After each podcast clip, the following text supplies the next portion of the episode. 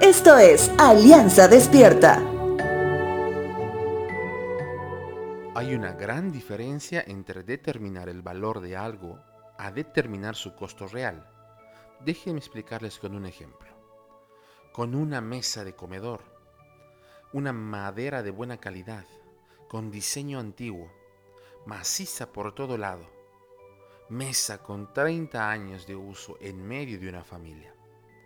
Pero si un experto de muebles de madera extendiera un valor, tomando en cuenta el factor de devaluación, el tipo de uso y el estado actual, muy posiblemente no coincidiría con el valor que tiene para la familia, ya que es una mesa hecha por las manos del mismo abuelo carpintero.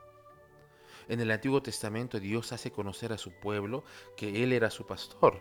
Sin embargo, estas ovejas eran demasiado rebeldes con Dios. En ese sentido, el profeta Zacarías, en su libro inspirado, menciona que al ver a sus ovejas descontentas por su pastoreo, los anima a que le pongan valor a su trabajo. Zacarías capítulo 11, versos 12 al 13 dice lo siguiente. Así que les dijo, si les parece bien, páguenme lo que consideren que merezco, pero solo si quieren. Entonces ellos valuaron mi pago en treinta piezas de plata. Luego el Señor me dijo, arrójalas al alfarero esta magnífica cantidad con que me evaluaron. Así que tomé las treinta monedas y las lancé al alfarero en el templo del Señor.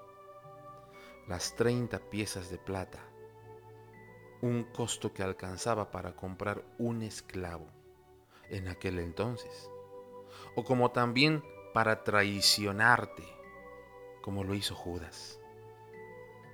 No se trata de la cantidad, se trata del valor que le damos a la obra de Jesús en la cruz y la labor de sus siervos en su iglesia. Déjame decirte que tú vales tanto, pero tanto, que Cristo murió por ti.